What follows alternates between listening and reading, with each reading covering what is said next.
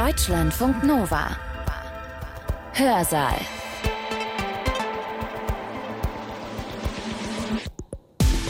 Hallo zusammen, hier ist Hans-Jürgen Bartsch. Eins habt ihr und wir doch gemeinsam, wenn ich so darüber nachdenke. Wir Journalisten fragen immer irgendwelche Fachleute, warum dies und das so und nicht anders ist. Und die Antworten, die wir dann bekommen, hören, wenn es nicht live ist, zuerst wir und dann ihr als Userinnen und User.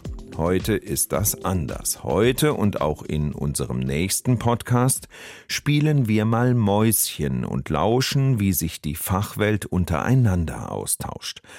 Wo passiert sowas? Richtig auf einem Symposium.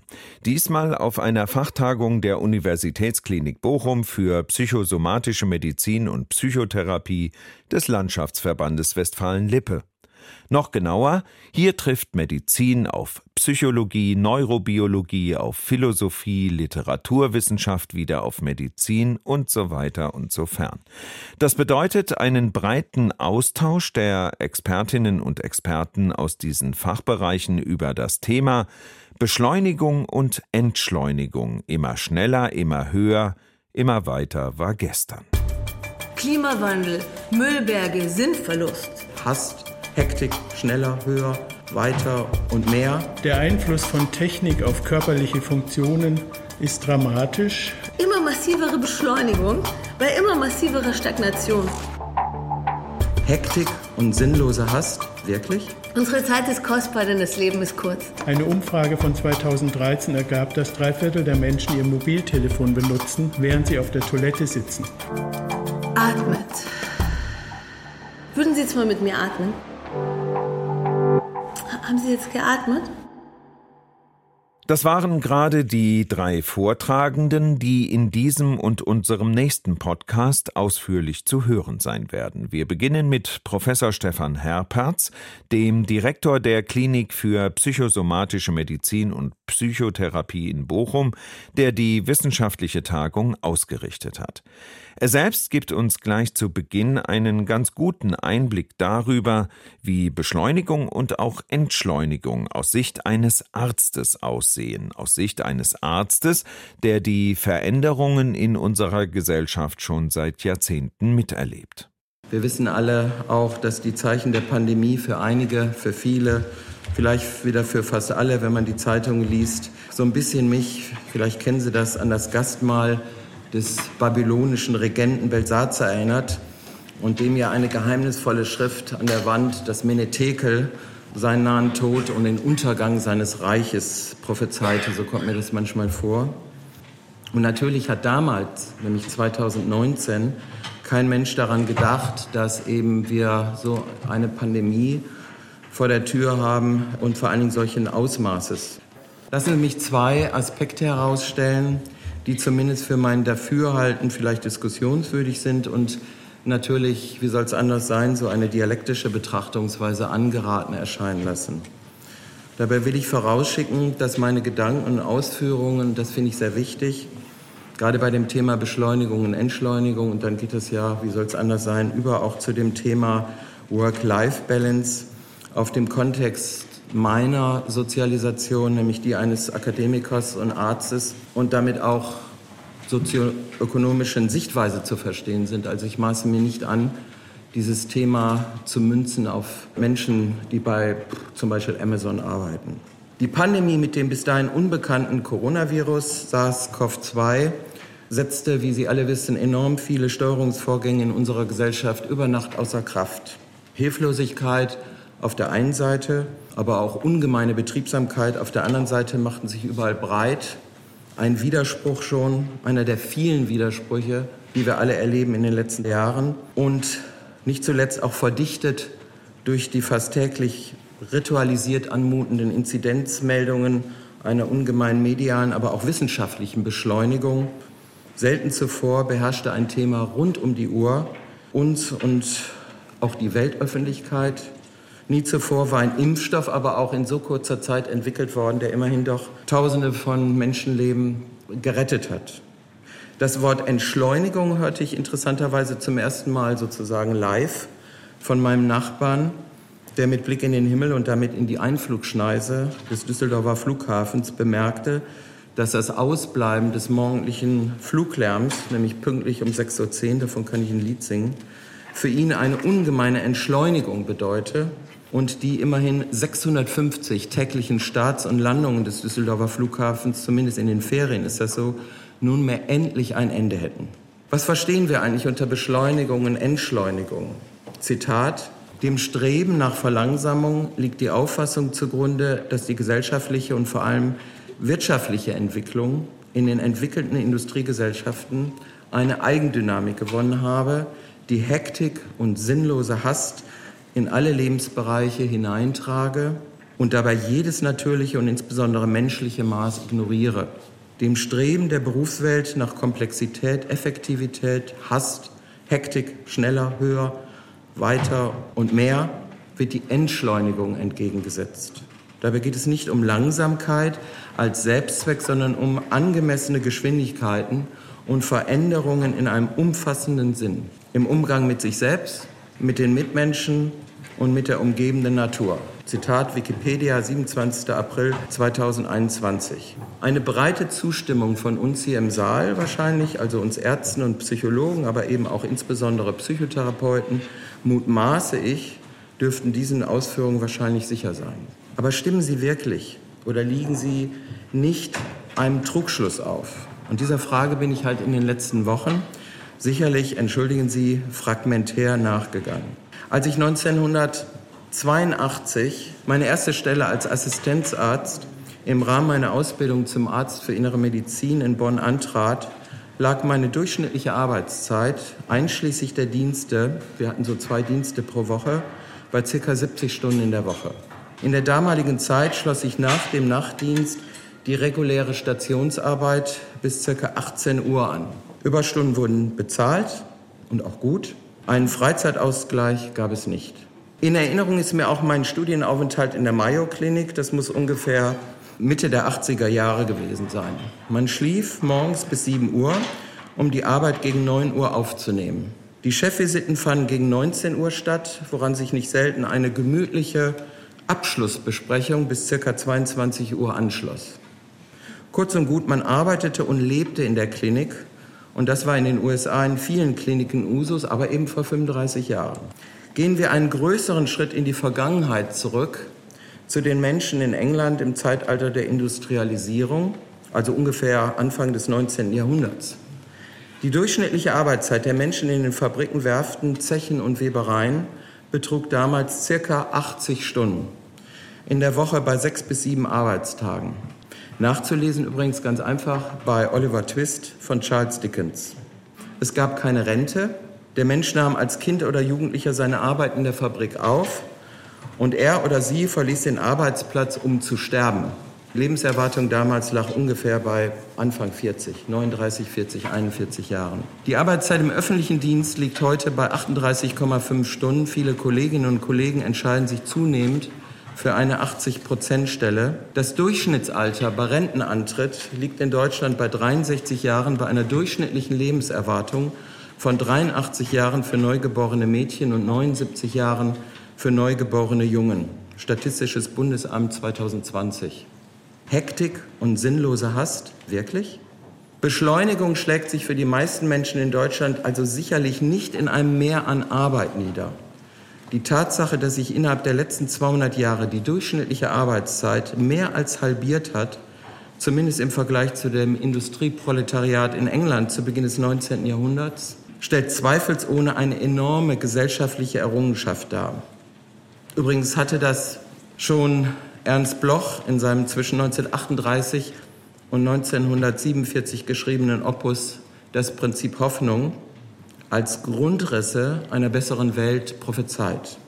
Zweifelsohne konnte er Mitte des letzten Jahrhunderts nicht ahnen, dass wahrscheinlich 100 Jahre später, also von jetzt ausgerechnet in 15, 20 Jahren, perspektivisch von schlichtweg zu wenig Arbeit für die meisten Menschen beziehungsweise hochqualifizierte Arbeit nur für wenige Menschen auszugehen ist. Zum Beispiel stellen Sie sich vor, und das ist sehr naheliegend, durch Wegfall fast des gesamten Dienstleistungssektors. Denken Sie an den Einsatz von Drohnen zur Postzustellung oder an den jetzt schon ganz plastisch Austausch eines komplexen Verbrennungsmotors durch einen simplen, aber dennoch leistungsfähigen E-Motor. Man braucht für einen Verbrennungsmotor sehr viel mehr Arbeitskraft als für einen E-Motor. Es gibt ja so dieses, ja, man kann sagen, Horrorbild, da kommen die Container aus China, da sind überall E-Motoren drin und die werden einfach durch Roboter nur eingesetzt. Da brauchen sie keinen Arbeiter mehr für. Um nur einige Beispiele zu nennen. Interessant fand ich auch so bei dieser Diskussion, gerade hier die aktuelle Diskussion um das Thema Grundgehalt, welches dann nämlich für viele Menschen von existenzieller Bedeutung wäre, denn vielen könnte zukünftig schlichtweg gar keine Arbeit angeboten werden.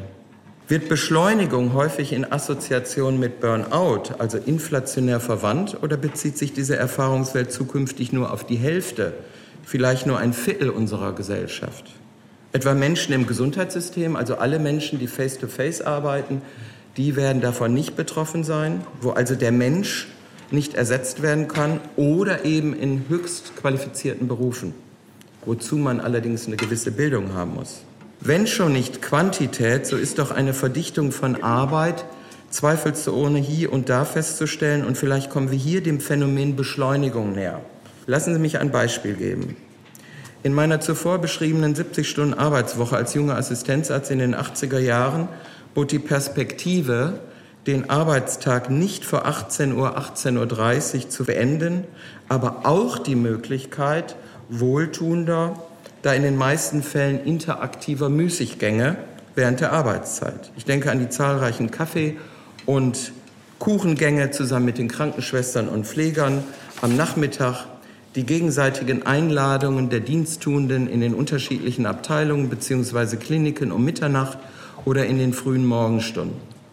Diese zweifelsohne subjektiven Erinnerungen sind allerdings im Kontext der durchschnittlichen Verweildauern der Patienten in deutschen Krankenhäusern zu sehen, die sich im Jahr 2019 auf 7,2 Tage beliefen und im Vergleich zu den frühen 90er Jahren mit 13,3 Tagen und damals eben als Assistenzarzt 80er Jahren mit 18 Tagen nahezu halbiert bzw. gedrittelt haben.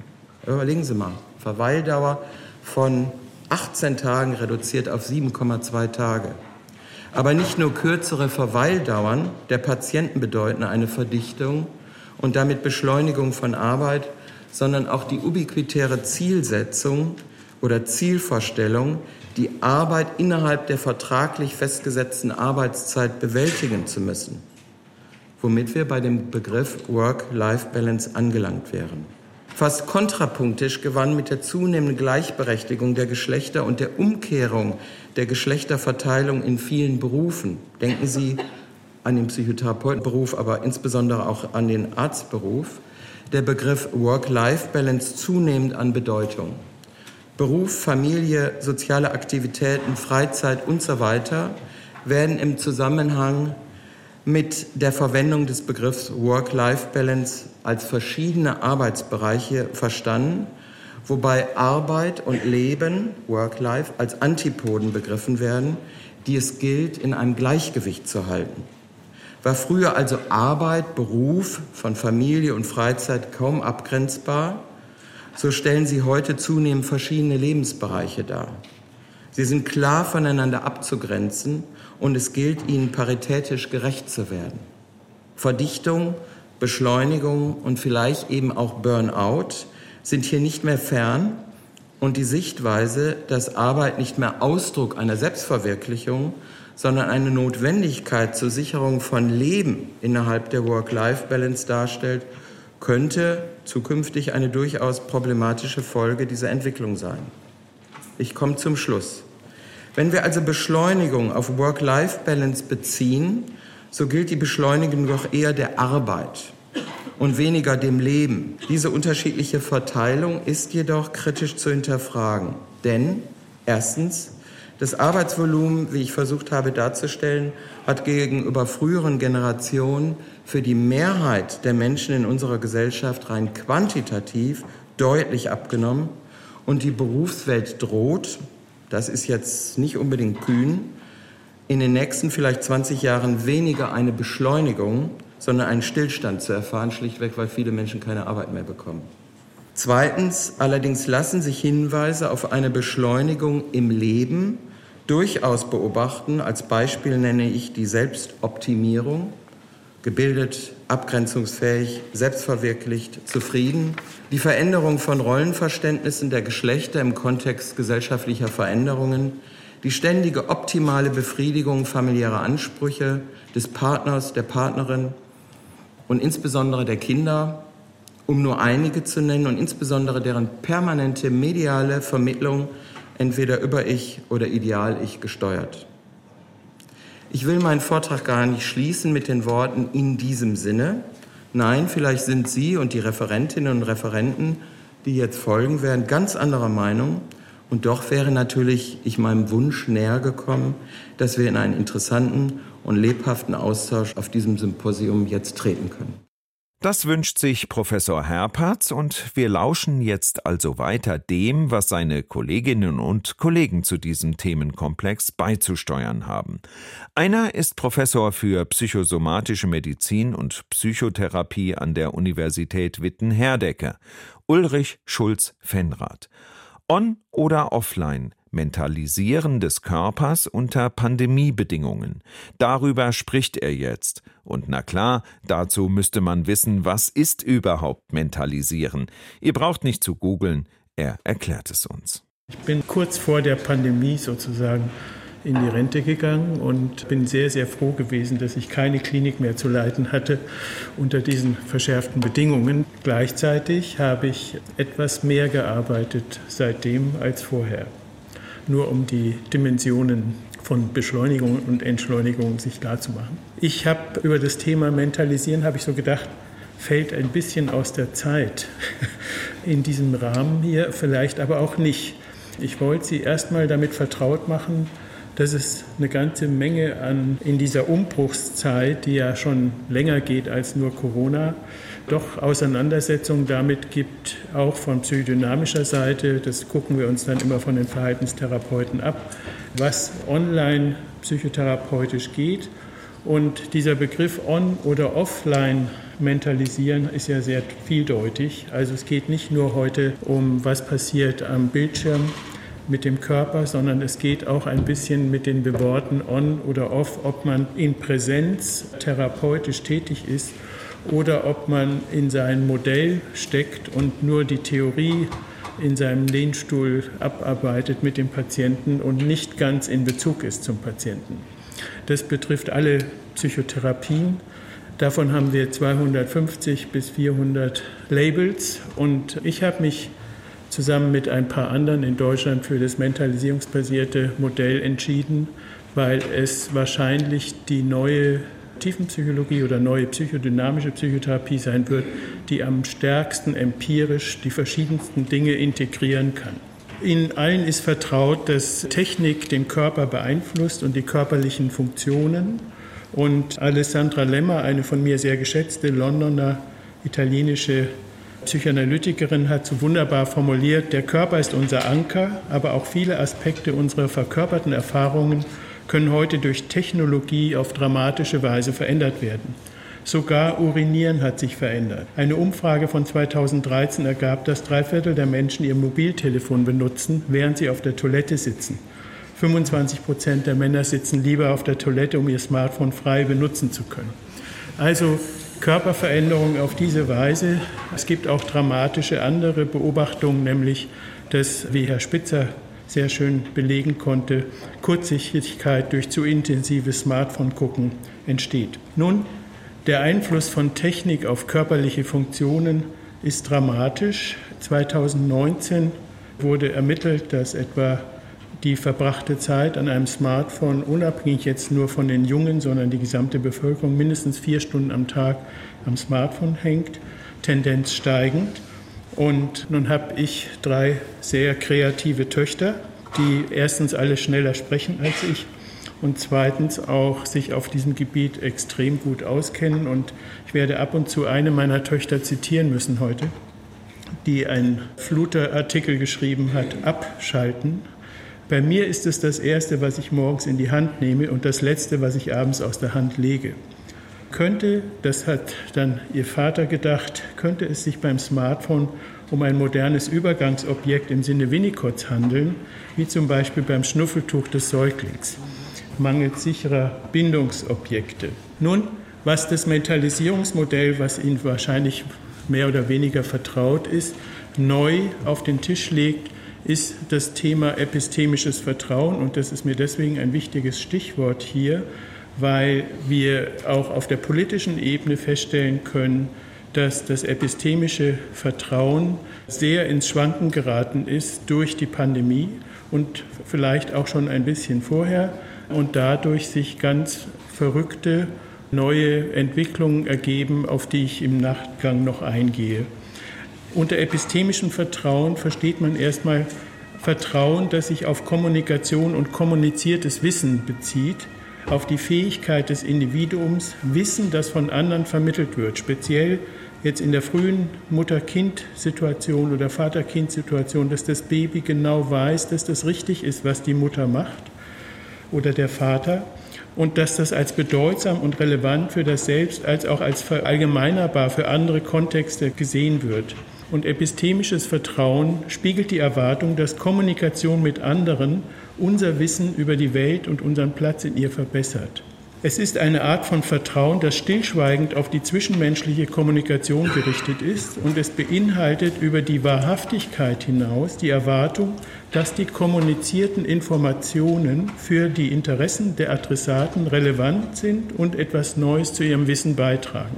Wir sind 400 Kollegen, sehr viel Forschung und von Frau Kempel ist untersucht worden dieses Verhältnis von epistemischem Vertrauen und Verschwörungsglauben und hat halt sehr schön herausarbeiten können, dass epistemisches Misstrauen die Tendenz hat, und wir kennen das von unseren Patienten auch, jede Informationsquelle als unzuverlässig oder böswillig zu betrachten.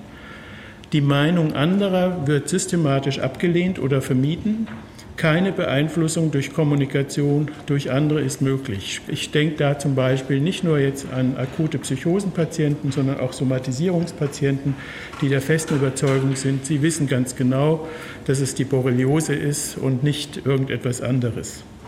Ein dritter Befund ist die epistemische Leichtgläubigkeit. Ein ausgeprägter Mangel an Wachsamkeit und Unterscheidungsvermögen signalisiert einen allgemeinen Mangel an Klarheit über die eigene Position führt zur Anfälligkeit für Fehlinformationen und einem potenziellen Risiko der Ausbeutung. Und diese verschiedenen Ebenen von epistemischem Vertrauen, epistemischem Misstrauen und epistemischer Leichtgläubigkeit sind bindungsstörungsrelevant. Das heißt, wenn sie in einer unsicheren oder gar desorganisierten Bindung der Eltern entstammen, dann sind sie leicht anfällig für epistemisches Misstrauen oder Leichtgläubigkeit.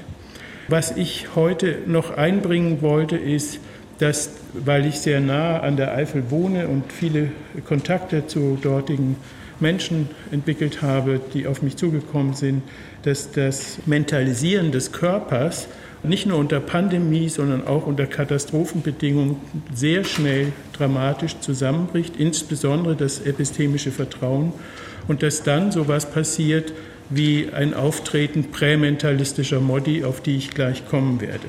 Der Zusammenbruch des Mentalisierens unter Pandemie- und oder Klimakatastrophenbedingungen, die wir zurzeit sehr gut studieren können, oder die Verleugnung davon, was auch eine Art Zusammenbruch des Mentalisierens ist, hat viel mit Ängsten zu tun. In der Flutkatastrophe mit schneller steigendem Wasser.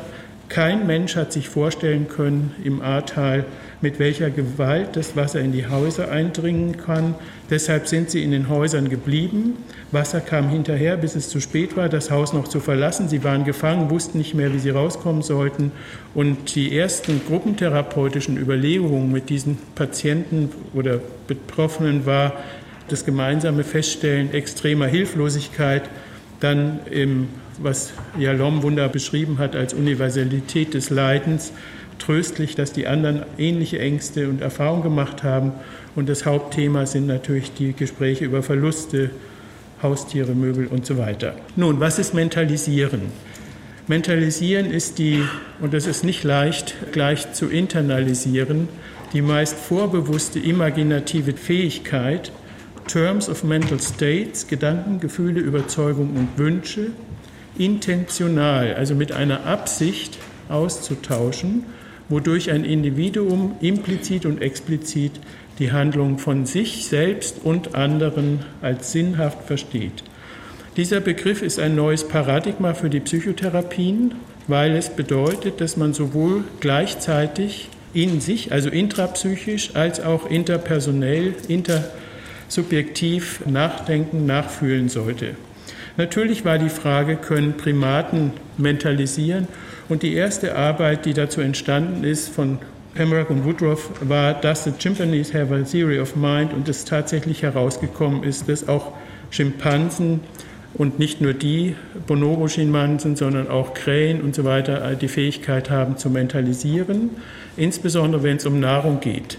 Sitzt ein niederrangiger Affe in der Nähe des Häuptlings und sieht, dass der aber näher an der Banane ist, stößt er einen Schrei aus, als ob ein Leopard kommt und der Häuptling der Herde rennt weg samt Herde und er hat die Banane.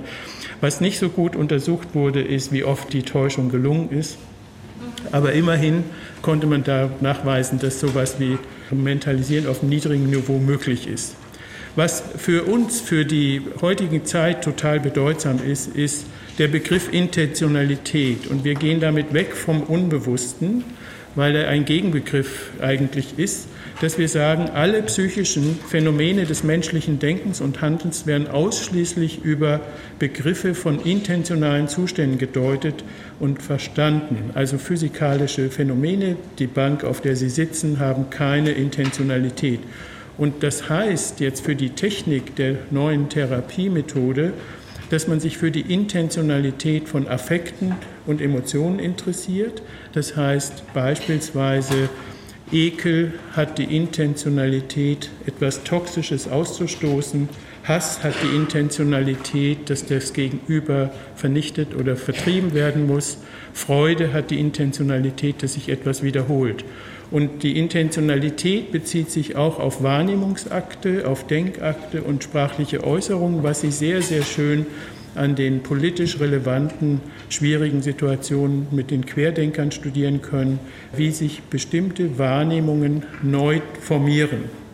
Überhaupt eignet sich das Mentalisierungsmodell sehr gut, diese ganzen schwierigen Probleme der aktuellen politischen Zeit zu verstehen. Mentalisieren bedeutet also, dass wir mit unseren eigenen Gedanken, Gefühlen und Motiven in Kontakt sind und dass wir diese auch relativieren und mit Abstand betrachten können. Und der Wechsel von diesen beiden, damit beginnt Mentalisieren. Und psychische Störungen sind immer auf eine dieser Ebenen fixiert, entweder nur mit sich beschäftigt, beispielsweise schwer depressive Patienten, oder nur mit anderen beschäftigt, beispielsweise Angstpatienten, darf ich über die Brücke fahren, stürzt die ein, oder Flugangst und so weiter.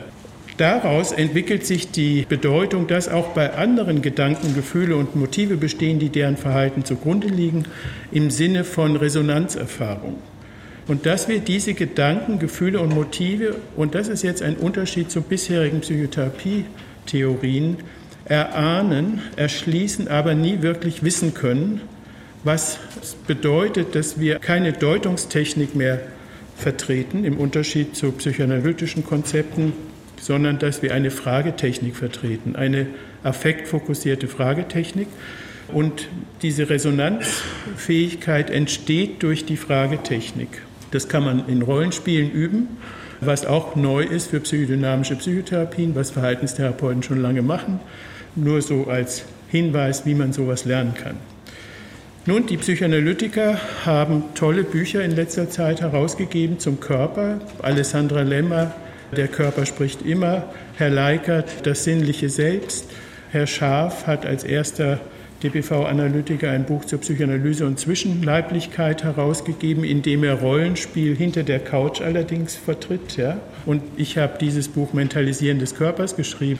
Das heißt, es gibt eine riesige Interessengemeinschaft im Augenblick. Was ist mit unseren Körpern los? Und ich glaube, dass das sehr viel mit unserer Zeit zu tun hat, mit der Pandemie, mit der Isolation, aber auch mit neuen Entwicklungen über die Neurobiologie. Selbst in England interessiert man sich sehr für den Körper. Wo kommt der Begriff her? Der Begriff mentalisieren, und deswegen bin ich da natürlich als Psychosomatiker besonders erfreut, kommt aus der französischen Psychosomatik von Pierre Marty. Mentalisation et Psychosomatique und hat sich damit auseinandergesetzt, vorbewusste Ich-Funktionen, die basale körperliche Empfindungen und motorische Muster in Repräsentanzen umwandeln. Das ist Mentalisation. Sie haben noch nicht von Mentalisieren als Prozess gesprochen, sondern als Substantiv und haben beobachtet bei bestimmten psychosomatischen Patienten, dass die nicht in der Lage sind, über ihre Gefühle zu sprechen, also was man dann Alexithymie, die Unfähigkeit, Lexein, Lesen, Thymos, das Gefühl, beispielsweise bei Ulkuspatienten, beispielsweise bei Herzinsuffizienz oder Herzinfarktpatienten. Und das haben die dann beschrieben als konkretistisches Denken und Pensée operatoire als operatives Denken. Sie alle kennen solche Patienten. In der britischen Schule, die jetzt in diesen Büchern sozusagen massiv zu uns herübergekommen ist seit 2004, sind sozusagen die verschiedenen Modi, wie diese von der Pariser psychosomatischen Schule entwickelten Beobachtungen der Unfähigkeit, Gefühle wahrzunehmen, sind transformiert worden in ein neues Paradigma der Affektregulation. Und die Affektregulation gelingt eben sehr unterschiedlich. Meine These ist, dass der Körper, und da habe ich den Briten was Neues dazu getan, in Auseinandersetzung mit Peter Fonagy, der das sehr unterstützt inzwischen, haben wir vier Modi, in denen wir die Fähigkeit des Mentalisierens verlieren, was jetzt nicht unbedingt pathologisch ist, sondern uns allen auch als Therapeuten passieren kann. Etwa wenn man sich kratzt oder verletzt selber, ist man im Körpermodus. Also prä- und postnatal kann der Säugling etwa bis zum neunten Monat Körper und Psyche nicht getrennt wahrnehmen. Er ist primär mit seinem Körper und Hautempfindungen beschäftigt. Wie bedeutsam die Haut für die Abgrenzung von Ich und anderen ist, hat Didier Ancieux in seinem Haut-Ich-Buch wunderbar beschrieben. Die britische Gruppe hat nur den teleologischen und den Äquivalenz- und als Ob-Modus beschrieben, als prämentalistischen Modus und teleologisch, sehr gut beobachtbar bei Borderline-Patienten. Mentale Zustände wie Bedürfnisse und Emotionen werden handelnd zum Ausdruck gebracht. Es zählen lediglich Aktionen und ihre greifbaren Folgen, nicht Worte. Also ein Borderline-Patient sagt zu seinem Therapeuten, wenn du mir deine Handynummer nicht gibst oder wenn Sie mir Ihre Handynummer nicht geben, dann bringe ich mich um. Das ist ein klassischer teleologischer Modus. Äquivalenzmodus ist äußere Welt, ist innere Welt. Mentale Zustände werden als real erlebt, wie es in Träumen, Flashbacks und in paranoiden Wahnvorstellungen vorkommt. Und ich finde auch in der Querdenkerszene sehr dominiert, dass sie genau wissen, wo welche Probleme herkommen. Als Ob-Modus ist der Spielmodus, der auch pathologisch bleiben kann. Mentale Zustände sind von der Realität abgekoppelt, behalten ein Gefühl der Unwirklichkeit, weil nicht mit der Realität verbunden und verankert. Also diesen Modus finden Sie sehr häufig bei histrionischen Persönlichkeitsstörungen, wo Sie das Gefühl haben, keinen Zugang zur Innenwelt, über das wie nach außen gearbeitet wird, zu bekommen. Als ich im Sommer dann Peter Fonagy geschrieben habe, wie hält er es mit dem Body Mode, den würde ich vermissen in der englischen Literatur, hat er gesagt, oh je, da hast du aber was entdeckt. Ich habe zuletzt 1990 mich mit Brittle Diabetes beschäftigt, mit Brittle Diabetes Patientinnen. Das sind Patientinnen mit einer Borderline-Struktur und Diabetes 1. Diabetes mellitus 1, die ihren Insulin non-compliant, nicht adherent nach oben oder nach unten schießen, sodass sie immer im hypoglykämischen oder hyperglykämischen Zustand sind. Das ist eine schwere Gruppe von internistischen Patienten, Patientinnen vor allen Dingen, die, und das hat er damals wunderbar beschrieben, den körperlichen Zustand als eine Funktion der Nähe-Distanz-Regulation benutzen in dieser Art und Weise was ich nur bestätigen kann. Und dann hat er geschrieben, und weil wir uns damals so mit den Verhaltenstherapeuten auseinandersetzen mussten, mit dem Theory of Mind-Konzept, haben wir den Körper verloren und vergessen. Und er hat sehr gratuliert, dass wir aus Deutschland jetzt die Psychosomatik sozusagen nach England bringen. Und ich will nur ganz kurz auf dieses Modell hier eingehen. Natürlich haben die Briten in ihrem Modell im teleologischen Modus sehr viele Beispiele für Körpermodus.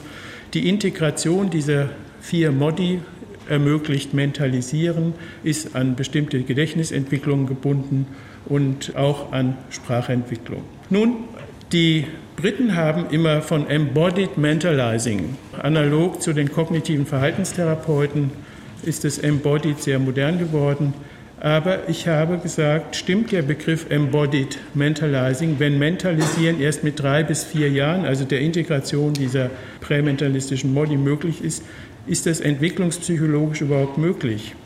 Und habe deswegen gesagt, ich glaube, wir müssen einen eigenen Modus entdecken und beschreiben, der Body Mode oder Körpermodus, analog zu diesen frühen Entwicklungen. Das Baby schaut ins Gesicht der Mutter und findet sich selbst im Sinne von Winnicott. Oder wie Peter Fonagy sagt, sie denkt, dass ich denke und fühle, deshalb bin ich im Sinne von Mentalizing. Bateman und Fonagy haben das so ausgedrückt, das mütterliche und väterliche Verständnis des inneren Zustands des Kindes, das körperlich erfahren und lange vor dem Erscheinen des ersten Wortes vorsprachlich kommuniziert wird, ist verkörpertes oder eben embodied mentalizing. Und man kann sagen, das ist auch aus der französischen Schule sozusagen entstanden, dass Mentalisieren wahrscheinlich ein lebenslanger Prozess ist, ein somatopsychischer Entwicklungsprozess, sowohl in der Diade als auch in der Gruppe, wobei ich inzwischen leidenschaftlicher Gruppentherapeut geworden bin für alle Krankheiten, die man sich vorstellen kann, weil ich der festen Überzeugung bin, dass in Gruppen diese Prozesse deutlich schneller und besser behandelbar sind, wenn man was von Gruppentherapie versteht. Natürlich spielt das visuelle System eine extrem große Rolle, ist eng mit der Reifung der sensorischen Systeme Riechen, Hören, Fühlen verbunden. Aber wenn Sie die analytische Literatur durchgucken, finden Sie über Sehen und solche Dinge keine Literatur. Und ich habe den Verdacht, und deswegen bin ich zu einem Kritiker der Couch geworden, ich habe den Verdacht, dass die Couch des Analytikers sowas wie Disembodiment darstellt. Also das heißt, der Analytiker hört den Patienten, sieht ihn aber in der Regel nicht oder er kann ihn sehen und der Patient, der eigentlich viel lieber den Analytiker sehen würde, um an ihm seine Reaktion abzusehen, sieht den Therapeuten nur, wenn er sich verrenkt. Ja? Und dadurch ist sowas wie auch der Körper aus der Psychoanalyse sehr verschwunden, kommt jetzt erst wieder rein. Das Modell Repräsentanzen ist ja auch das Modell, wie wir Psychotherapie machen. Wir müssen sozusagen mit der Art und Weise, wie wir präsentisch mit unseren Patienten umgehen, neue Repräsentanzen entwickeln bei den Patienten. Und beim Baby sieht es so aus, Sie haben ein schreiendes Baby und die Bindungsperson resoniert darauf, verdaut es, drückt es in irgendeiner Weise aus und sie drückt es in Ammensprache aus, in der Form, ach, Bobbele ist die Windel voll. Und wenn das x-mal passiert, dann entsteht sowas wie eine Repräsentanz des eigenen Zustands und die Erregung nimmt ab, weil das Baby sich erinnert, das hat die Mutter ja schon mal gesagt, in der gleichen Stimmlage, so schlimm ist es nicht, wenn die Windel voll ist. Und das ist eine Technik, die wir neu in die Therapie eingebracht haben, die tatsächlich auch eine Beschleunigung von Psychotherapie bedeutet, dass wir möglichst markiert spiegeln. Also das heißt, was Verhaltenstherapeuten evaluieren nennen, das nennen wir emotionales Evaluieren oder Markieren. Hier sehen Sie Fonegy im Sinne von to be concerned ja, oder nicht markiert im Sinne von weinen, schreien, Patienten anschreien oder sonst was. Ja. Und das ist nicht so günstig, auch wenn es ab und zu Ausnahmen gibt, die ich selbst erleben durfte, als ich die Bolby Lecture halten durfte, hat hinter mir ein Amerikaner über sein Scheitern von Borderline-Behandlung berichtet und hat unter anderem erzählt, wie eine Borderline-Patientin, die er schon lange behandelt hat, mit einer frischen Schnittverletzung blutend in sein Zimmer kam und er dann geschrien hat, was haben Sie jetzt schon wieder gemacht? Ja, das war doch jahrelang jetzt still und sie konnten sich nicht verletzen. Und die Patientin sagte, still, still, Therapeut, nicht so schlimm, wie Sie denken. Ja? Also das heißt, manchmal kann auch so ein Ausrasten des Therapeuten hilfreich sein, aber es sollte dann reflektiert werden. Mit was wir uns besonders beschäftigen, sind die Emotionen und die Affekte. Und da, weil es keine stabile Affekttheorie gibt, beziehen wir uns primär auf Panksepp und Balfen. Das sind zwei aus Kanada und Seattle stammende Neurowissenschaftler und die haben diese sieben Affekte konzentriert, empirisch abgeleitet, den Seeking Awarding Affekt, also der am ehesten dem Libido-Konzept entgegenkommt, dann Care, Lust, Fear, Panic, Rage.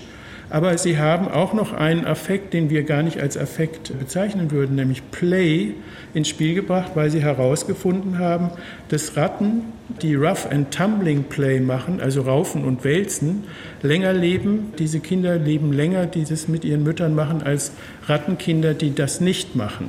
Und Play ist etwas, was wir auch in unsere Therapien reinbringen müssen, im Sinne von spielerisch, humorvoll arbeiten. Und wenn das nicht gelingt, dann sehen Sie eben einen Erregungszustand, die Bindungsperson ist erstarrt oder der Therapeut, Sie können das immer Schrägstrich Therapeut sehen, die Verdauung misslingt, der Ausdruck misslingt, es kommt zu einem Anschreien des Babys. Was, du Hexe, hast du mich schon wieder geweckt in der Nacht? Ja?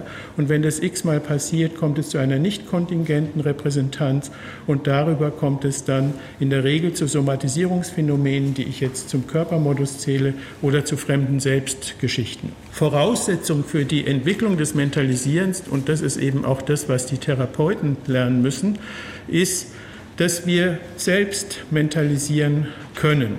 Das ist nicht immer gegeben, ähnlich bei den Eltern. Und erst dann, wenn wir mentalisieren können, können eigentlich die Patienten in die Lage gesetzt werden zu mentalisieren.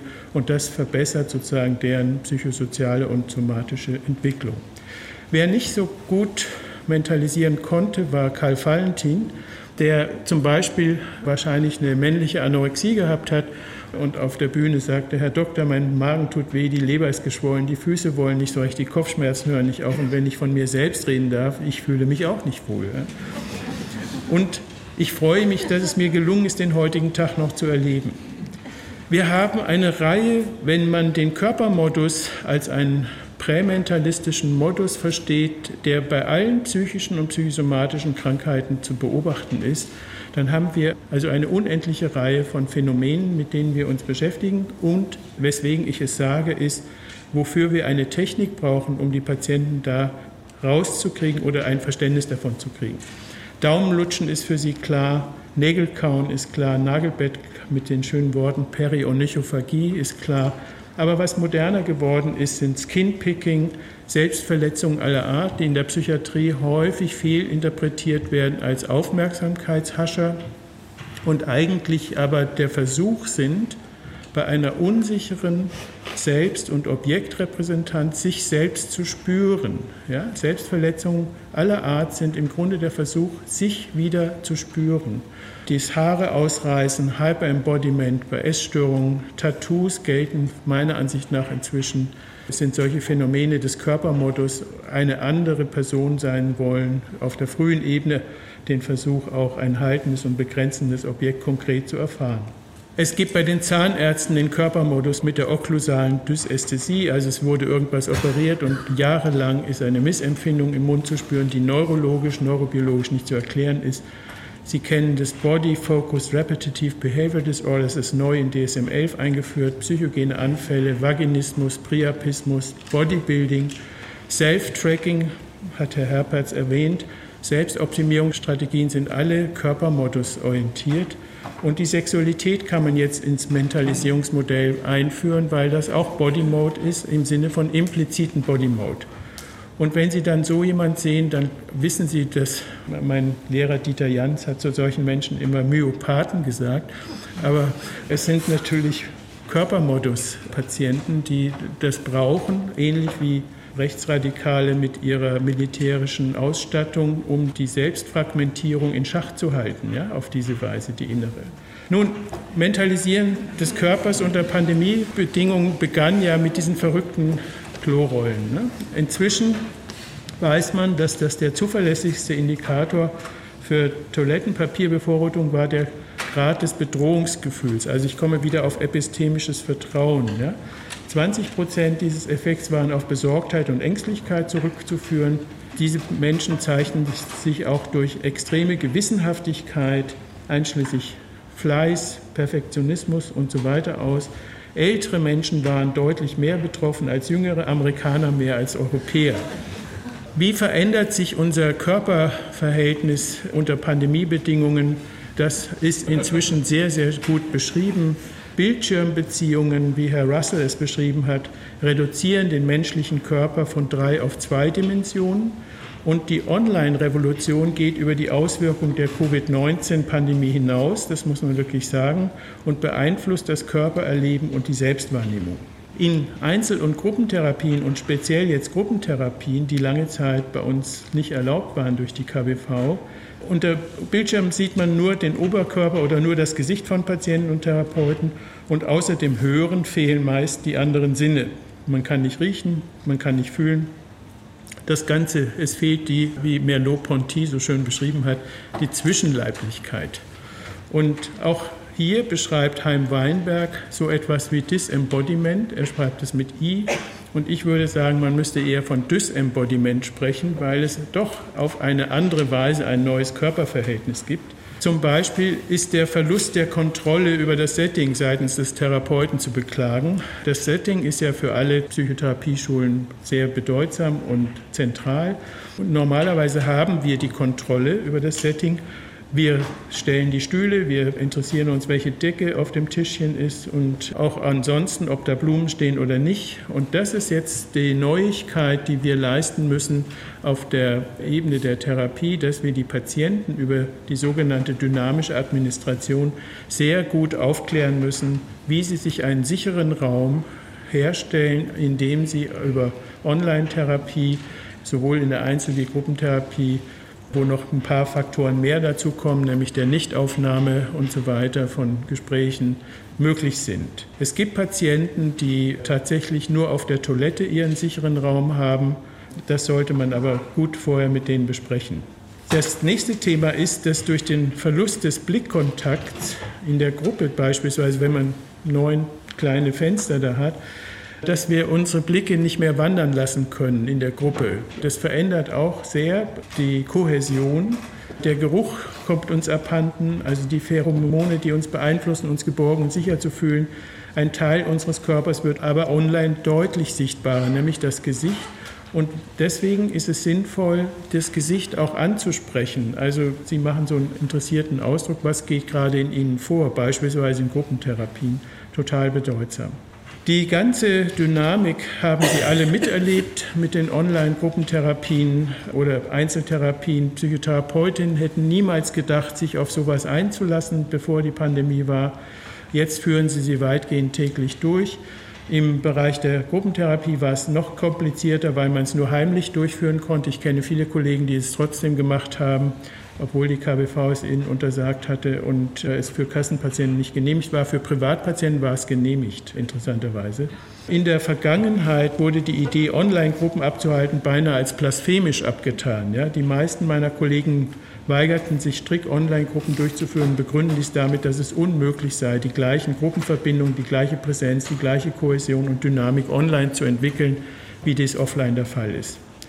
Nun, es gibt dieses Disembodiment schon länger und jetzt greife ich auf ein Theaterstück von meiner Tochter zurück, die Tender Tendencies gemacht hat, 2018 in Köln und tatsächlich live Tinder-Gespräche an die Wand projiziert hat in einem Theaterraum viermal.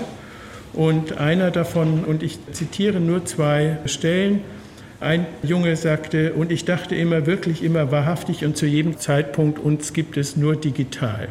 Dann geht ein Gespräch zwischen Zweien los. Sind wir ein Déjà-vu oder ohne Déjà? Eher ein Déjà ohne Vu. Dieser Moment, in dem ich online bin und sehe, dass du online bist und ich mir vorstelle, wie du siehst und dass ich online bin und dir vorstellst, wie ich auf meinem Touchscreen deine Nachrichten lese, schön irgendwie. Dann wieder, noch da? Ja, was los? Ich mag dich wirklich. Ich dich auch. Ja, aber nur als Text. Ja und? Das reduziert mich schon ein wenig. Wie das? Ich kenne dich ja gar nicht, also kann ich dein facettenreiches Ich gar nicht reduzieren. Aus den Profilbildern werde ich ja auch nicht schlauer, was dein komplexes Dasein betrifft. Ich denke nur, ich werde die Stimme zu dem Text auch mögen. Würden wir auch nur einen Buchstaben weiter tippen, wenn wir den anderen nicht interessant fänden? Nö. Das ist so die Sprache der Jüngeren. Um zum Schluss zu kommen, will ich Ihnen nur zwei Dinge noch mitteilen. Aus Sicht des Mentalisierungsmodells ist ja hochinteressant und überhaupt noch nicht beforscht diese Meme-Technik, also dass wir Bilder verschicken, über die wir uns oder unsere Freunde bei WhatsApp und so weiter Freund gleich witzig in Verbindung setzen. Und es gibt eine Studie, die ganz frisch gerade herausgekommen ist, dass das Versenden dieser Memes, so heißen diese neuen Bilder, tatsächlich Covid-19 besser überstehen haben lassen, was auch nochmal ein Hinweis ist, wie im Mentalisierungsmodell der Humor so wichtig ist, den ich leider erst in London gelernt habe. Schwarzen, britischen, jüdischen Humor habe ich in Deutschland nicht gelernt in meiner Ausbildung. Und über diese Memes geht auch eine ganze Menge, diese Belastungen zu bewältigen.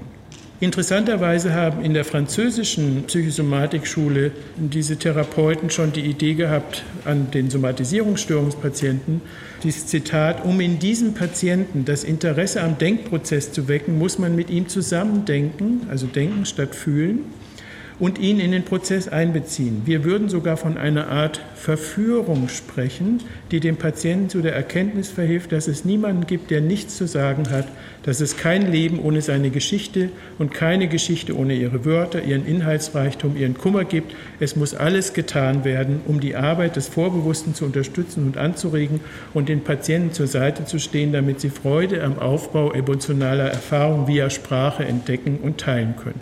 Das ist wunderbar formuliert. Das ist das, was wir mit verschiedenen Techniken im Mentalisierungsmodell zu leisten versuchen. Was aber besonders wichtig ist, und das ist etwas Neues, ist die Präsenzerfahrung des Therapeuten.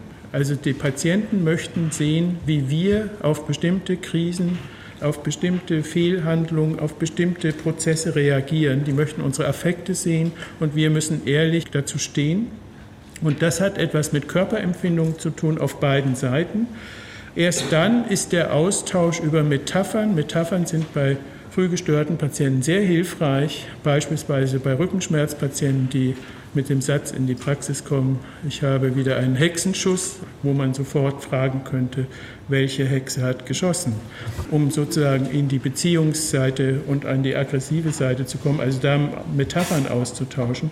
Und wenn Ihnen das gelingt, Metaphern auszutauschen, bilden sich erste Repräsentanzstrukturen, Repräsentanzhöhlen, auf denen Sie dann der Patient weiter epistemisches Vertrauen und ein gemeinsames Narrativ entwickeln kann. Ich höre jetzt hiermit auf. Das ist das Mentalisierungsmodell in beschleunigten Zeiten und denke, dass Sie jetzt nur neugierig gemacht werden konnten, was wir zu leisten imstande sind. Jedenfalls sagen die Meta-Analysen, die wir inzwischen haben, dass wir die erfolgreichste Psychotherapie-Methode sind, insbesondere im Langzeitverlauf. Vielen Dank für Ihre Aufmerksamkeit. Soweit Ulrich Schulz-Fenrath von der Universität Witten-Herdecke. Wir verfolgten heute einige Beiträge der Fachwelt auf der Tagung der Universitätsklinik Bochum für psychosomatische Medizin und Psychotherapie. Sie gehört zum Landschaftsverband Westfalen-Lippe und richtete ihr 28. Symposium am 5. und 6. November 2021 zum Thema Beschleunigung und Entschleunigung aus. Deutschlandfunk Nova. Hörsaal. Jeden Sonntag neu. Auf deutschlandfunknova.de und überall, wo es Podcasts gibt. Deine Podcasts.